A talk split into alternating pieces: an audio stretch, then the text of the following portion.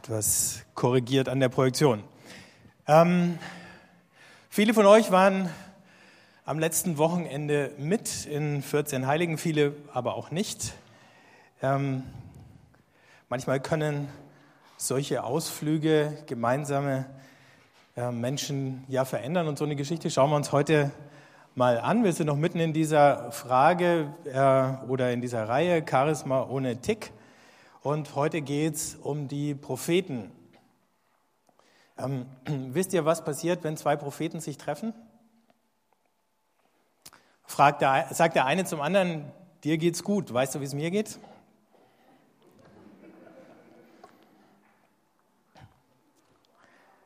Das ist natürlich eine sehr oberflächliche Vorstellung von Propheten.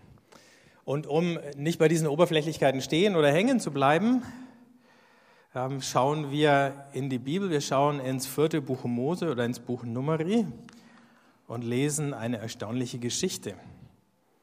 Zum Hintergrund, ähm, Israel war da unterwegs in der Wüste. Also es ist nachdem diese ellenlange Sammlung von Gesetzen da äh, verlesen und bekannt gemacht worden ist. Und dann geht es eben darum, wie kommen die da in der Wüste zurecht. Und dann gab es Manna zu essen, weil man findet ja sonst nicht genug, um so viele Leute äh, satt zu kriegen. Und dann irgendwann hat den Israeliten das Manna gereicht und dann haben sie gesagt, ja, wir wollen Fleisch. Also jeder, der Jungs und Teenager zu Hause hat, der wird sich super damit identifizieren können. Immer nur Brot, bäh. Ähm, und so ähnlich war es bei Mose auch. Der hat dann einen Anfall gekriegt und sich bei Gott beschwert, dass er ja nicht die Mutter ist. Ähm, buchstäblich. Ähm, und äh, Gott antwortet dann auf diese Verzweiflung. Also erst murren die Israeliten, dann murrt der Mose so ungefähr. Oh Gott, was hast du mir da eingebrockt? Und ähm, Gott muss sich jetzt ganz schnell was einfallen lassen. Tut er auch. Da sprach der Herr zu Mose, versammle 70 von den Ältesten Israels vor mir. Männer, die du als Älteste des Volkes und Listenführer kennst, bring sie zum Offenbarungszelt.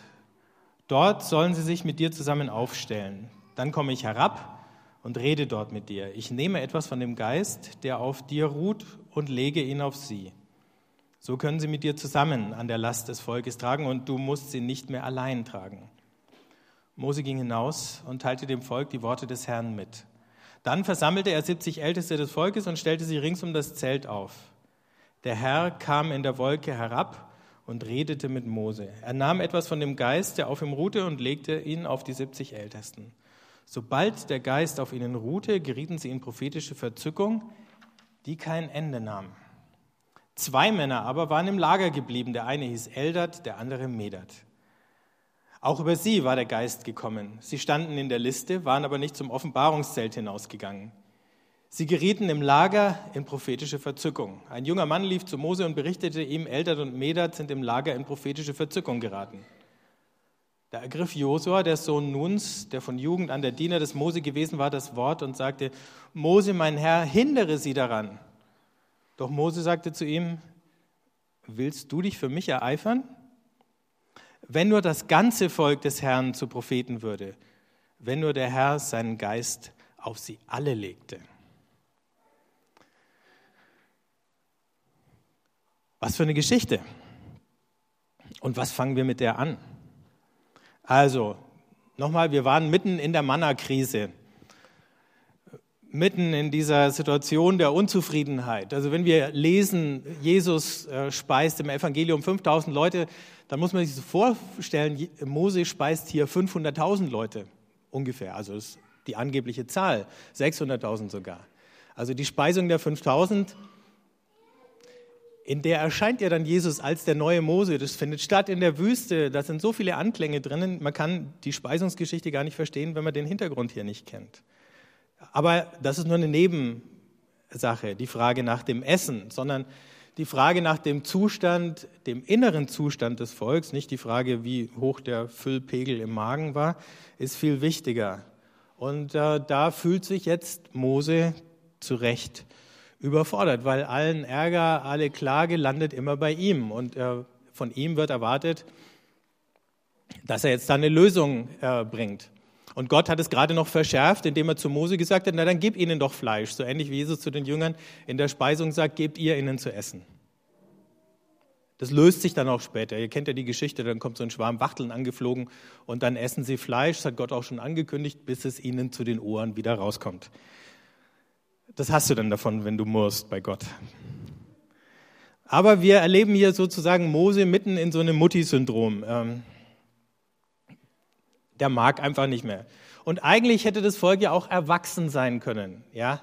Das ist ja keine erwachsene Reaktion, sondern es ist eben tatsächlich ein kindisches Verhalten und ein kindisches Benehmen, das wir da geschildert bekommen. Wie kriegt Mose jetzt dieses Volk ähm, erwachsen, sodass sie in dieser Situation tatsächlich ähm, sich vernünftig benehmen können?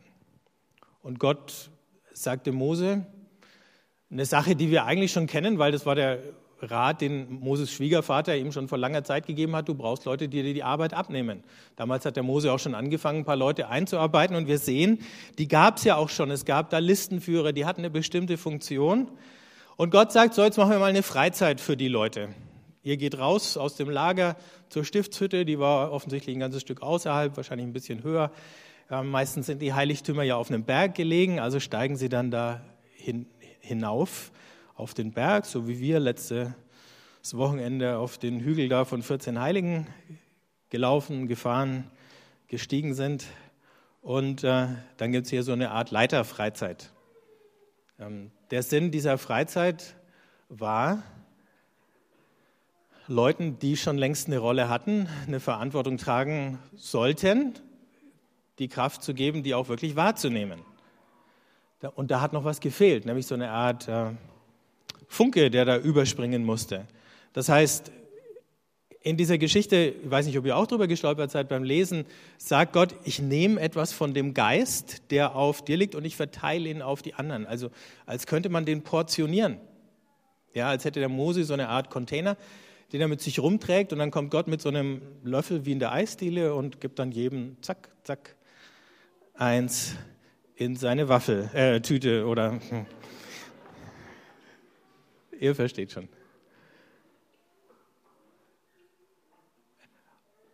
Und die Absicht ist auch ganz klar. Wozu brauchen die den Geist? Damit sie die Lasten tragen können. Das wird nochmal wichtig, wenn es um die Aufgabe von den Propheten geht. Es geht um das Tragen von den Lasten. Und diese Last muss auf viele Schultern verteilt werden, damit sie getragen werden kann, weil die Last für dieses ganze Volk ist groß. Und dann erleben wir als sie da eintreffen, innerhalb kürzester Zeit, äh, dass sie alle in so eine Art Ausnahmezustand geraten. So eine Art Mini-Pfingsten. Und auch die Pfingstgeschichte kann man eigentlich nicht richtig verstehen, wenn man die Geschichte nicht gelesen hat. Weil da wiederholt sich was, was hier sozusagen im Kleinen stattgefunden hat. Hier werden 70 Leute ermächtigt für dieses ganze Volk, die Last zu tragen. Und an Pfingsten sind es 120 und eine wachsende Anzahl von Leuten, die die Last der ganzen Welt aufgelegt bekommen. Die ganze Welt, die gegenwärtig ist in der Form von Leuten, die alle möglichen Sprachen aus der damals bekannten Welt sprechen in Jerusalem zum Fest versammelt. Also auch da, diese Geschichte weist ständig über sich hinaus, bis zu uns. Diese Leute geraten, heißt in diesen Übersetzungen, da äh, merkt man schon bei den Übersetzern auch, dass die äh, manchmal überfordert sind, die richtigen Begriffe zu finden in prophetische Verzückung. Was soll man sich jetzt darunter vorstellen? Hm? Prophetische Verzückung. Dieser, die, dieses Adjektiv verzückt, das haben wir manchmal noch, wenn einer sagen wir mal, was ganz Tolles gegessen hat und dann irgendwie so einen äh, glasigen Blick bekommt oder na, dann schaut er eben verzückt drein und ähm, das kommt vielleicht auch schon hin. Ähm, das griechische Wort, das da verwendet wird, ist noch viel einschüchternder, denn das heißt, äh, im Deutschen gibt es als Fremdwort, das heißt dann Ekstase. Also, und da stellt man sich Leute vor, die total austicken. Ne? Und gar nicht mehr wissen, was sie tun. War das der Fall? Nee, wahrscheinlich nicht. Und trotzdem war es irgendwie so ein Zustand, wo, äh, wo sie ganz intensiv spüren, sehen und hören. Und wir erkennen das, weil es diese Geschichten immer und immer wieder gegeben hat. Die haben ja nicht aufgehört seit dieser Zeit. Und wir können uns ähm, und werden uns auch noch ein paar anschauen. Ich, hab, bin neulich über ein paar gestolpert, zum Beispiel eben eine von einer Journalistin, die auf einem äh, Trip war nach Südamerika und da mitten im Hochland von Peru plötzlich irgendwie merkt, irgendwas passiert gerade mit ihr und sie schafft es gerade noch irgendwo hinzukommen, wo sie sich hinsetzen kann und alleine ist und der Rest ihrer Gruppe, mit der sie unterwegs war, äh, war weg und plötzlich, ähm, und sie tut sich heute noch schwer, das zu beschreiben, hat sie so ein ganz tiefes Erlebnis. Ähm, plötzlich sagt eine Stimme zu ihr, du gehörst mir, und sie sagt zu der Stimme, aber nur wenn du Gott bist, denn ich gehöre Gott. Ähm, und dann geht es so weiter. Sie beschreibt gar nicht so genau, was sie da alles erlebt, aber sie, als sie dann die Augen wieder aufmacht, ist das Tageslicht so hell und die Eindrücke über ihre Sinne so intensiv, dass sie die Augen gleich wieder zumacht. Und als sie dann nach einer Weile zum zweiten Mal aufmacht, da kann sie wieder äh, das Licht, die Helligkeit ertragen. Aber es ist so, als wären alle ihre Sinne ähm, irgendwie auf 150 Prozent angehoben worden oder auf 500 Prozent oder ich weiß nicht wie viel, ist ja auch wurscht. Prozent gehört eigentlich in solche Geschichten gar nicht rein. Man kann es eben nicht messen. Und danach ähm, hat sich auf einen Schlag in ihrem Leben alles Mögliche geändert. Sie kommt dann wieder nach Hause und stellt fest, sie kann einfach nicht mehr so weitermachen wie bisher. Sie war dann, eben weil sie Journalistin war, immer wieder auf irgendwelchen gesellschaftlichen Anlässen eingeladen. Und sie hat gesagt, wenn sie da war und wenn sie die Leute gehört hat, bei den Unterhaltungen auf den Partys, dann hat sie immer gespürt, oberflächlich sagen die Leute dies und unter der Oberfläche geht es ihnen ganz anders. Oberflächlich sind sie vielleicht äh, erfolgreich und fröhlich und unter der Oberfläche, da schreien sie, weil es in ihnen ganz anders ausschaut. Und sie hat gesagt, sie hat es nicht mehr ausgehalten, sie konnte da nicht mehr hingehen. Ähm, also sie hat nicht ausgehalten, nicht, nicht ausgehalten, dass es den Leuten schlecht ging, sondern dass sie nicht darüber geredet haben, wie es ihnen tatsächlich ging. Das hat sie nicht ausgehalten, diese Doppelbödigkeit. Also hat sie ihren Beruf aufgegeben und noch viele andere Dinge verändert. Oder eine andere Geschichte von einem Mann, der äh, in eine Entzugsklinik kam, weil er Alkoholiker war. Und der war bis dahin Agnostiker, also hat nicht an Gott geglaubt oder hat gesagt, ich weiß nicht, ob es Gott gibt oder nicht. In dieser Entzugsklinik hat er gedacht, ja, ich mache jetzt mal so ein Gedankenexperiment. Also ähm, vielleicht gibt es Gott ja doch. Und dann hat er die Augen zugemacht und hat gesagt, also wenn es Gott gibt, wie muss ich mir das vorstellen? Und dann sieht er, so hat er es beschrieben, einen kleinen blau-weiß leuchtenden Stern. Und hat immer noch die Augen zu und greift nach diesem Stern und nimmt ihn und legt seine Hand auf die Brust. Und in dem Moment, wo er das macht, plötzlich hat er das Gefühl, irgendwas passiert mit seinem Körper, fast beult sich die Stelle, wo er die Hand draufgelegt hat, aus. Sein Puls geht hoch. Ähm, und, er hat gespürt, es ist nicht er selber. Irgendwas passiert gerade mit ihm, irgendwas hat ihn ergriffen, hat ihn gepackt. Und er war tatsächlich, und das ist eben das, was dieses Wort Ekstase bedeutet, außer sich. Also er tritt aus sich heraus oder irgendwas anderes kommt in ihn hinein. Und es ging eine ganze Weile so und am Ende machte er die Augen wieder auf und konnte nur sagen, danke Gott, danke Gott. Und von dem Tag an hat er keinen Tropfen Alkohol mehr angerührt und er hat seinen Job, der für ihn zu stressig war, gekündigt. Also es gibt solche Erlebnisse. Und diese 70 Ältesten kommen offensichtlich auch dahin. Und das Erstaunliche ist nur, dass es nicht ein Einzelner ist, sondern dass es offensichtlich die ganze Gruppe erwischt. Nicht nur die ganze Gruppe, sondern auch noch zwei, die eigentlich hätten da sein sollen, aber nicht kommen könnten. Das wäre jetzt nett gewesen bei der Elia-Freizeit, ne? nicht mitfahren zu müssen und trotzdem das Gleiche erlebt zu haben. Leider, zumindest ist mir nicht bewusst, dass das passiert wäre. Ich kann es ja nicht ausschließen. Am Ende kommt nach dem Gottesdienst einer von euch und erzählt es mir. Ähm, aber es gibt dann so eine kleine Diskussion zwischen Josua und Mose. Josua sagt, das gilt nicht. Die waren nicht dabei. Also der versteht es irgendwie noch ein bisschen exklusiver. Ne? ne? Wenn ihr nicht mitkommt, dann kriegt ihr das auch nicht. Aber es war ja schon passiert. Ähm, es hatte sie ja schon erwischt.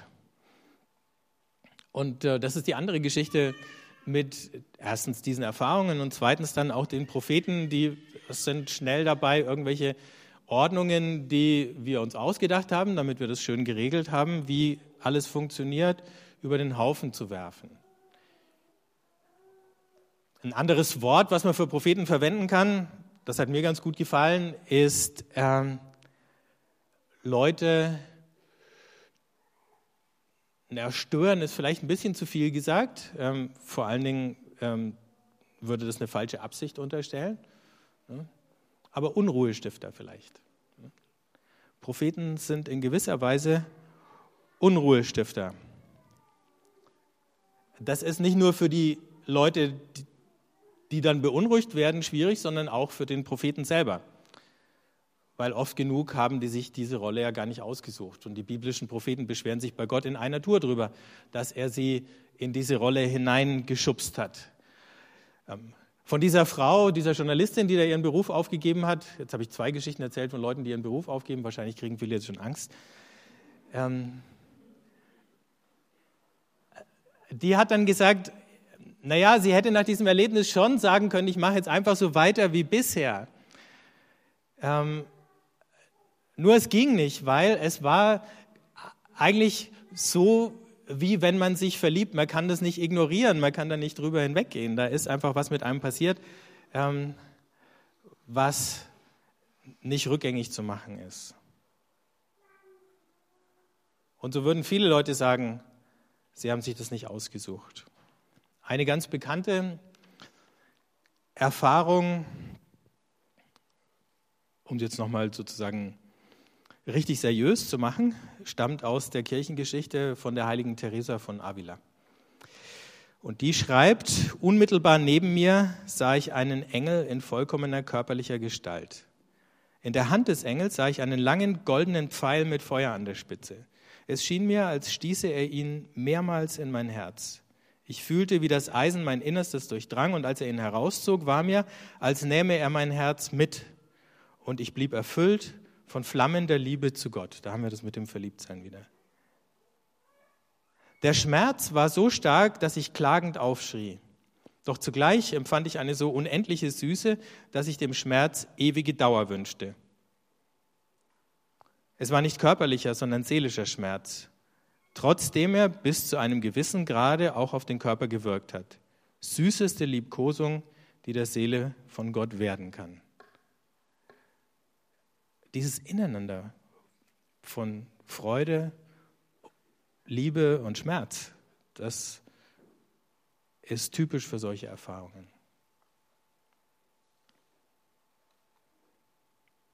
Und wir alle sind normalerweise in unserem Alltag ähm, sagen wir mal, mit, mit so einer Art reduzierten, pragmatischen Bewusstsein unterwegs. Ne?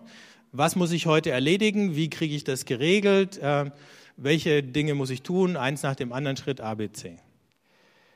Ähm, und in diesem pragmatischen Alltagsbewusstsein stören uns normalerweise Unterbrechungen und wir schauen auch nicht so genau hin, weil wir eben ja auch mit unseren Zielen beschäftigt sind. Ab und zu gibt es dann aber so Momente, wo wir plötzlich anhalten und merken, wir haben ganz viel, was eigentlich zu dieser Wirklichkeit gehört, in der wir leben, die meiste Zeit über abgeblendet.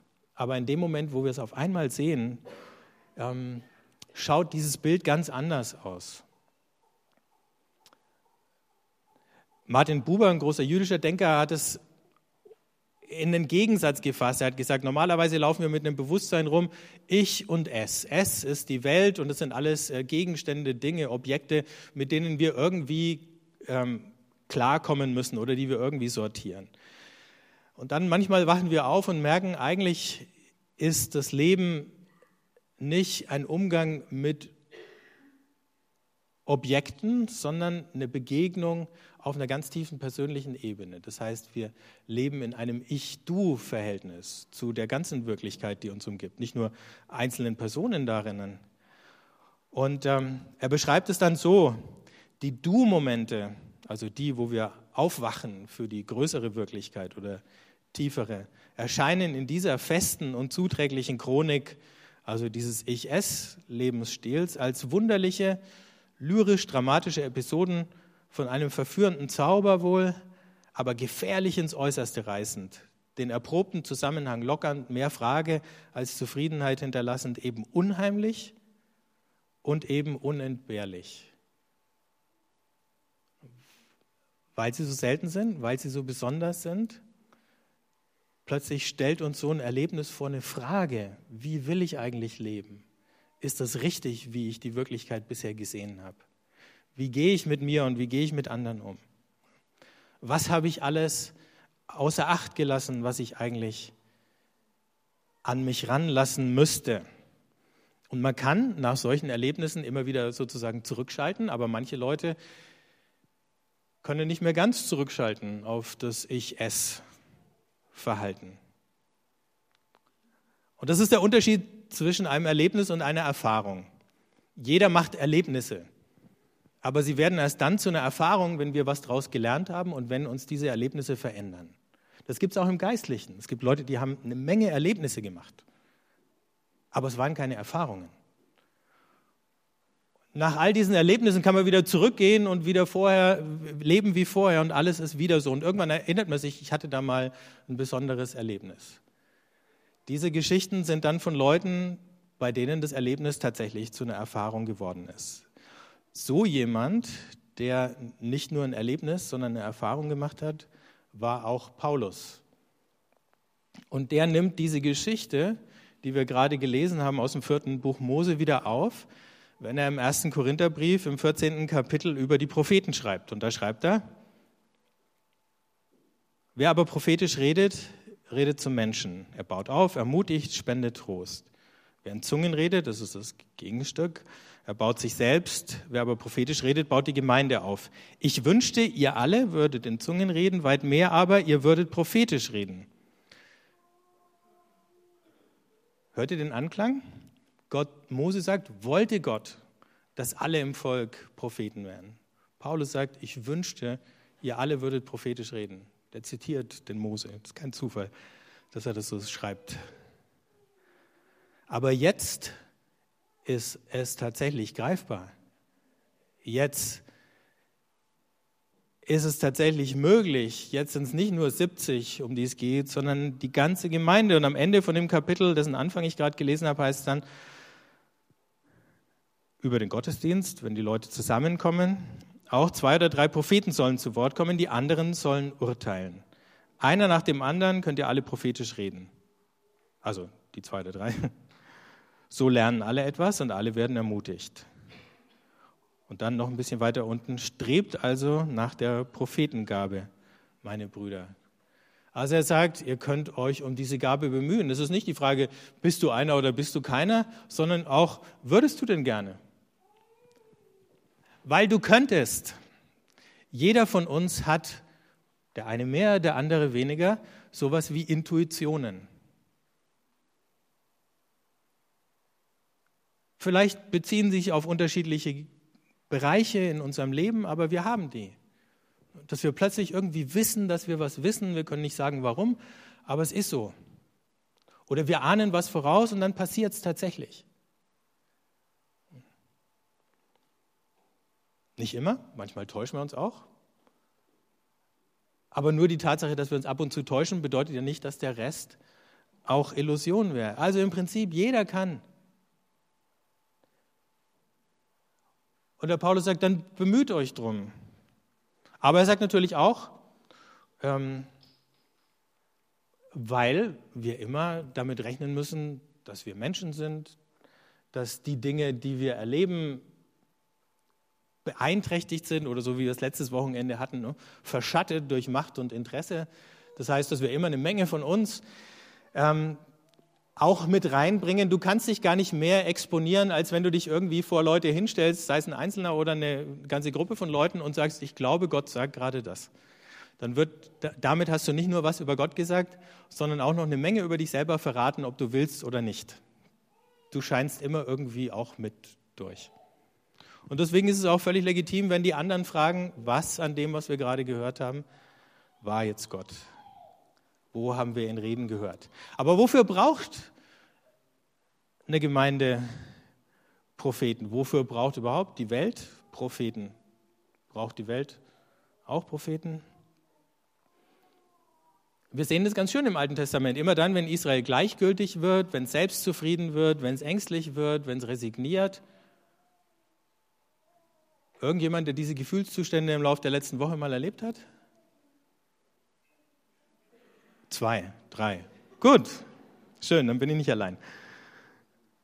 Ähm, immer dann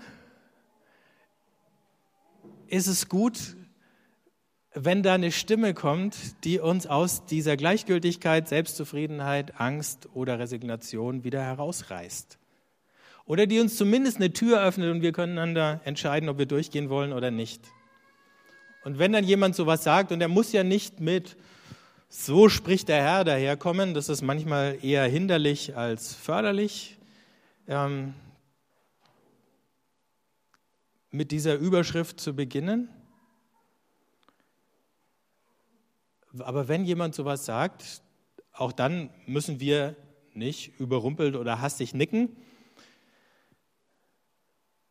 Wir können in aller Ruhe prüfen, was ist jetzt da dran. Auch eine Runde, eine Gesprächsrunde auf der Freizeit, da saß ich mit den oder einigen Lobpreisleitern am Tisch und wir haben uns eben darüber unterhalten, wie machen wir das hier ähm, im Gottesdienst, wenn eben jemand einen prophetischen Beitrag hat. Und dann haben wir gesagt, eigentlich müssen wir es schaffen, irgendwie darüber dann auch ins Gespräch zu kommen. Paulus geht davon aus, dieses Prüfen ja, ist nicht nur, jeder sitzt still da und entscheidet hopp oder top oder irgendwie so, sondern man kann sich tatsächlich dazu äußern. Also wären zum Beispiel Fragen, die man da stellen kann. Ist es so? Also wo habe ich aus dem, was XY gerade gesagt hat, Gottes Stimme herausgehört? Wenn ich die Frage stelle, stelle ich im Grunde schon auch die andere, was ist eher hinderlich gewesen an dem, was ich gerade gehört habe. Und äh, es gibt natürlich bestimmte typisch prophetische äh, Versuchungen, zum Beispiel die, ähm, alles immer ganz dringend machen zu müssen. Ne? Ähm, also so ein gewisser Alarmismus, der ist natürlich einem Unruhestifter irgendwie auch angeboren, aber das kann auch ein bisschen überhitzt werden nach einer Weile. Oder, oder so eine Art Retter-Syndrom, wo ich versuche, immer alles für die anderen rauszureißen.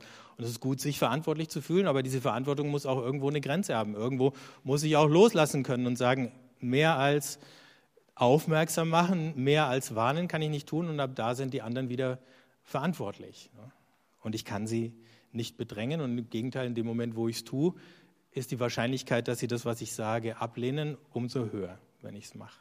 Also es gibt auch so eine falsche Radikalität. Dann meint man, prophetisch bedeutet immer besonders extrem zu sein.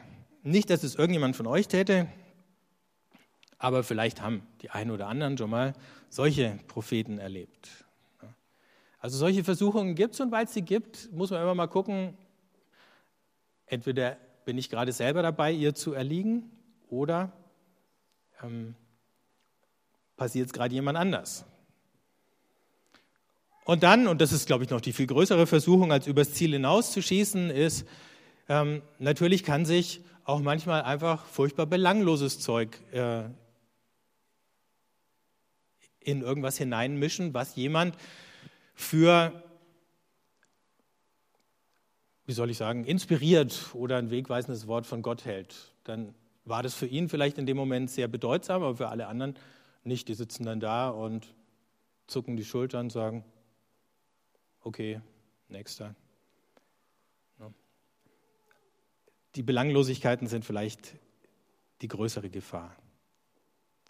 Ich glaube, wenn Gott wirklich redet in einer Versammlung von Menschen, dann spürt man das, weil tatsächlich sowas wie ein Ruck äh, durch die Mannschaft geht. Und wenn der Ruck nicht kommt, dann machst du es vielleicht auch nicht.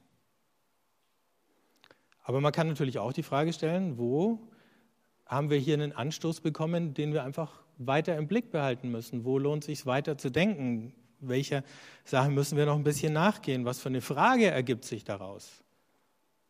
Vielleicht ist das Wichtigste, was der Prophet überhaupt tun kann, ja eine Frage in den Raum zu stellen und noch gar nicht die Antwort geben.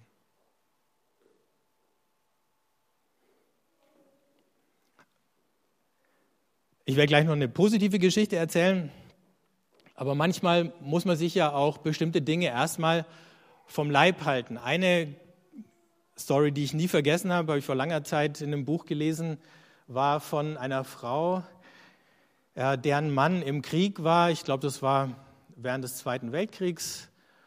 Und dann hatte man lang nichts mehr gehört von den Soldaten da aus dem Feld und sie war schon ein bisschen beunruhigt. Und dann kam ein Mann aus ihrer Gemeinde zu ihr und hat gesagt, ich hatte so einen Traum oder so einen Eindruck und ich glaube, dein Mann ist ums Leben gekommen, gefallen.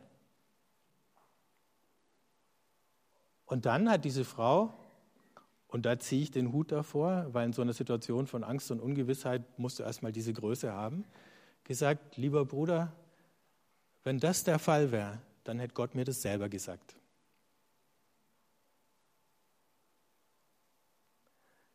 Der beste Prophet ist kein Ersatz dafür, dass Gott dir irgendwas Entscheidendes selber sagt. All die entscheidenden Dinge in deinem Leben muss Gott dir selber sagen. Und wieder, ein Prophet kann dich vielleicht dahin bringen, dass du die Frage stellst. Aber oft genug kann er dir nicht die Antwort sagen. Also, ne, manchmal muss man sich die aufdringlichen Brüder auch vom Leib halten, völlig in Ordnung. Das ist okay. Es ist nicht die Sünde gegen den Heiligen Geist, wenn du das tust. Und wenn es ein Ansporn ist, für dich selber auf Gott zu hören, dann hat auch das eine positive Wirkung gehabt.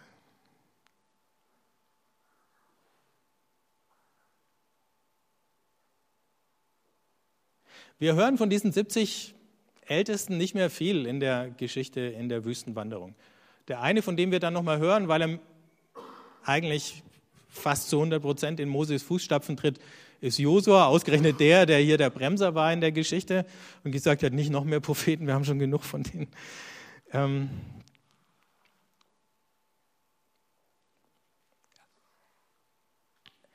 wir sprechen ja gerade als Protestanten, und das Reformationsfest liegt ja noch nicht lang zurück, sehr gern vom Priestertum aller Gläubigen oder Glaubenden. Ne?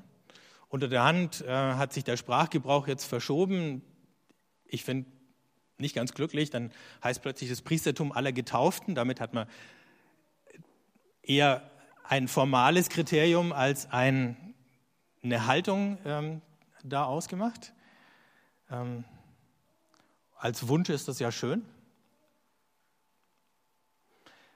Aber die Frage wäre, sollten wir nicht genauso vom Prophetentum aller Glaubenden reden?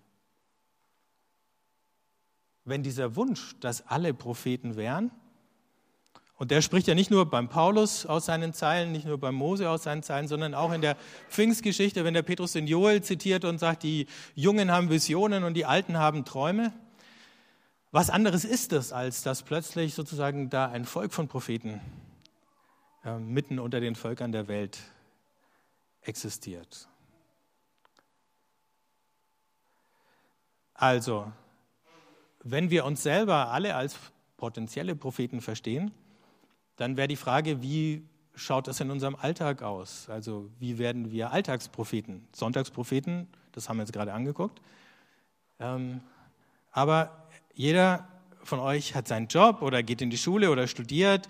Ähm, lebt in irgendeiner Form von Familie und Freundeskreis. Wir alle haben immer wieder zu tun mit Dingen, die in der Politik diskutiert werden. Wir alle sind konfrontiert mit dem, was in den Medien ähm, vor sich geht.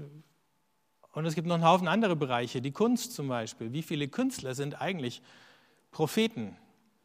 Ohne dass sie sich vielleicht explizit auf Gott berufen, aber weil sie was sehen, was andere nicht sehen, was spüren, was andere nicht spüren und weil sie dem irgendwie einen Ausdruck geben können, der dann ja wieder wirkt. Leute gehen an so einem Kunstwerk vorbei und sind davon tief berührt und bewegt.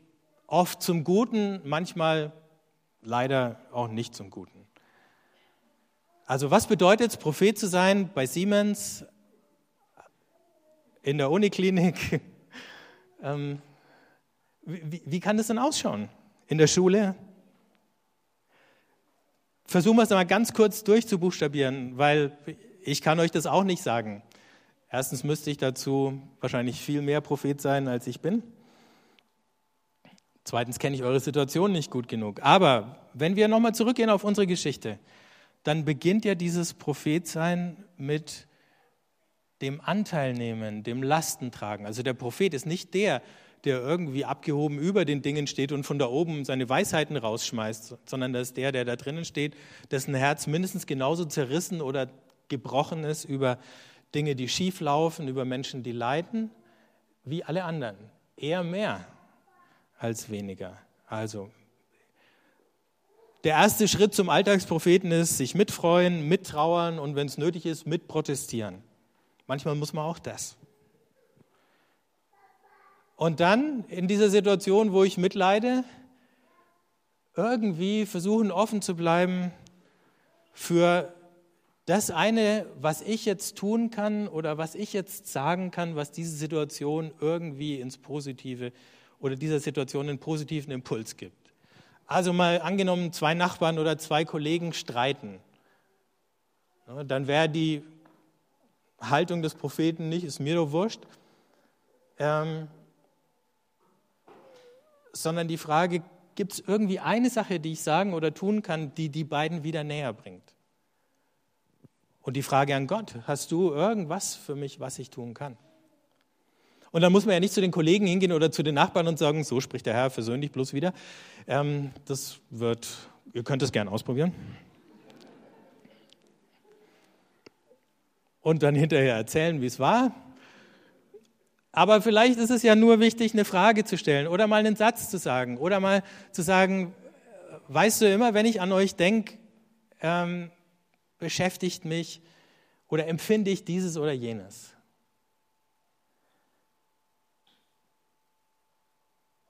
Und das dann tatsächlich mit aller Besonnenheit, vielleicht auch schlau, klug, Dagegen wird nie in der Bibel was gesagt. Das heißt immer, äh, seid klug wie die Schlangen und ohne falsch wie die Tauben. Also musst einfach klug und direkt sein können, die Dinge dann mal zu sagen. Und gleichzeitig wieder, wir hatten das ja von dem Rettersyndrom, auch die Grenzen der anderen achten. Was die dann damit machen, ist nicht meine Verantwortung. Ich kann das nicht irgendwie kontrollieren in dem Moment, wo ich es probiere potenziere ich mein Leiden. Zum Schluss die schöne Geschichte, die ich neulich gehört habe, ähm, von einem Bischof aus England, der erzählt hat, als er noch Gemeindepfarrer war, hatten sie in ihrer Gemeinde eine ältere Dame, die war schon ein bisschen verwirrt. Jeder kannte die und die war immer im Gottesdienst. Und mitten in einem Gottesdienst plötzlich steht diese ältere Dame auf und sagt, wir wollen was Großes und wir wollen es bald. Und dann setzt sie sich wieder hin. Und einen Moment lang ist es ganz still in dem Gottesdienst. Und plötzlich sagt er, hast du rumgeschaut und alle haben genickt. Und haben gesagt, ja, das stimmt, so ist es. Das Schöne an der Geschichte ist, niemand ist disqualifiziert. Nicht mal verwirrte ältere Leute sind ausgeschlossen davon. Auch durch die kann Gott reden. In der Bibel ist es dann irgendwann mal ein Esel beim Biliam. Ähm, so weit sind wir noch nicht, aber ihr könnt auch heute Nachmittag in den Tiergarten gehen und dann erzählen, was euch äh, die Esel oder die Kamele erzählt haben, wenn ihr, als ihr vorbeigekommen seid. Wer weiß. Aber ich denke, ihr ahnt so, in welche Richtung die ganze Sache gehen kann, wenn wir ähm, sagen, ja, wir lassen uns rufen oder beauftragen. Da wird nicht nur das Gemeindeleben spannend, sondern eben auch das Alltagsleben. Solche Erfahrungen, wie wir sie da von den verzückten 70 Ältesten gelesen haben, die haben wahrscheinlich der eine oder andere auch mal gemacht. Und vielleicht ist es gut, mal wieder zurückzugehen, sich daran zu erinnern und zu sagen, warum oder was steckt eigentlich in dieser Erfahrung drin? Was habe ich damals äh, vielleicht übersehen? Wo kann ich da wieder anknüpfen? Wo kann ich das fruchtbar machen für die Art und Weise, wie ich in meinem Alltag lebe und wie ich mit anderen Menschen umgehe? Und für alle anderen, ihr braucht keine Angst zu haben davor, wenn sowas mal passiert. Niemand weiß wann und wo und man kann es nicht machen, aber wenn es passiert, dann bleibt dran, seid offen dafür, lasst euch verändern und äh, lasst euch diese Last für die anderen auferlegen. Niemand ist zu jung dafür, niemand ist zu alt dafür. Wenn ihr nach irgendeinem äußeren Kriterium fragt, das euch entschuldigen und aus dieser Verantwortung entlassen würde, dann fürchte ich, werdet ihr keins finden. Auf der anderen Seite, wir brauchen auch keinen Krampf draus machen. Paulus sagt, strebt nach der Gabe. Noch ein bisschen einfacher gesagt, bittet halt einfach mal drum. Gelegenheitspropheten wenigstens zu werden. Dann würde ich euch gerne einladen, mit mir zusammen zu beten. Wenn ihr wollt, steht, steht ruhig mal auf.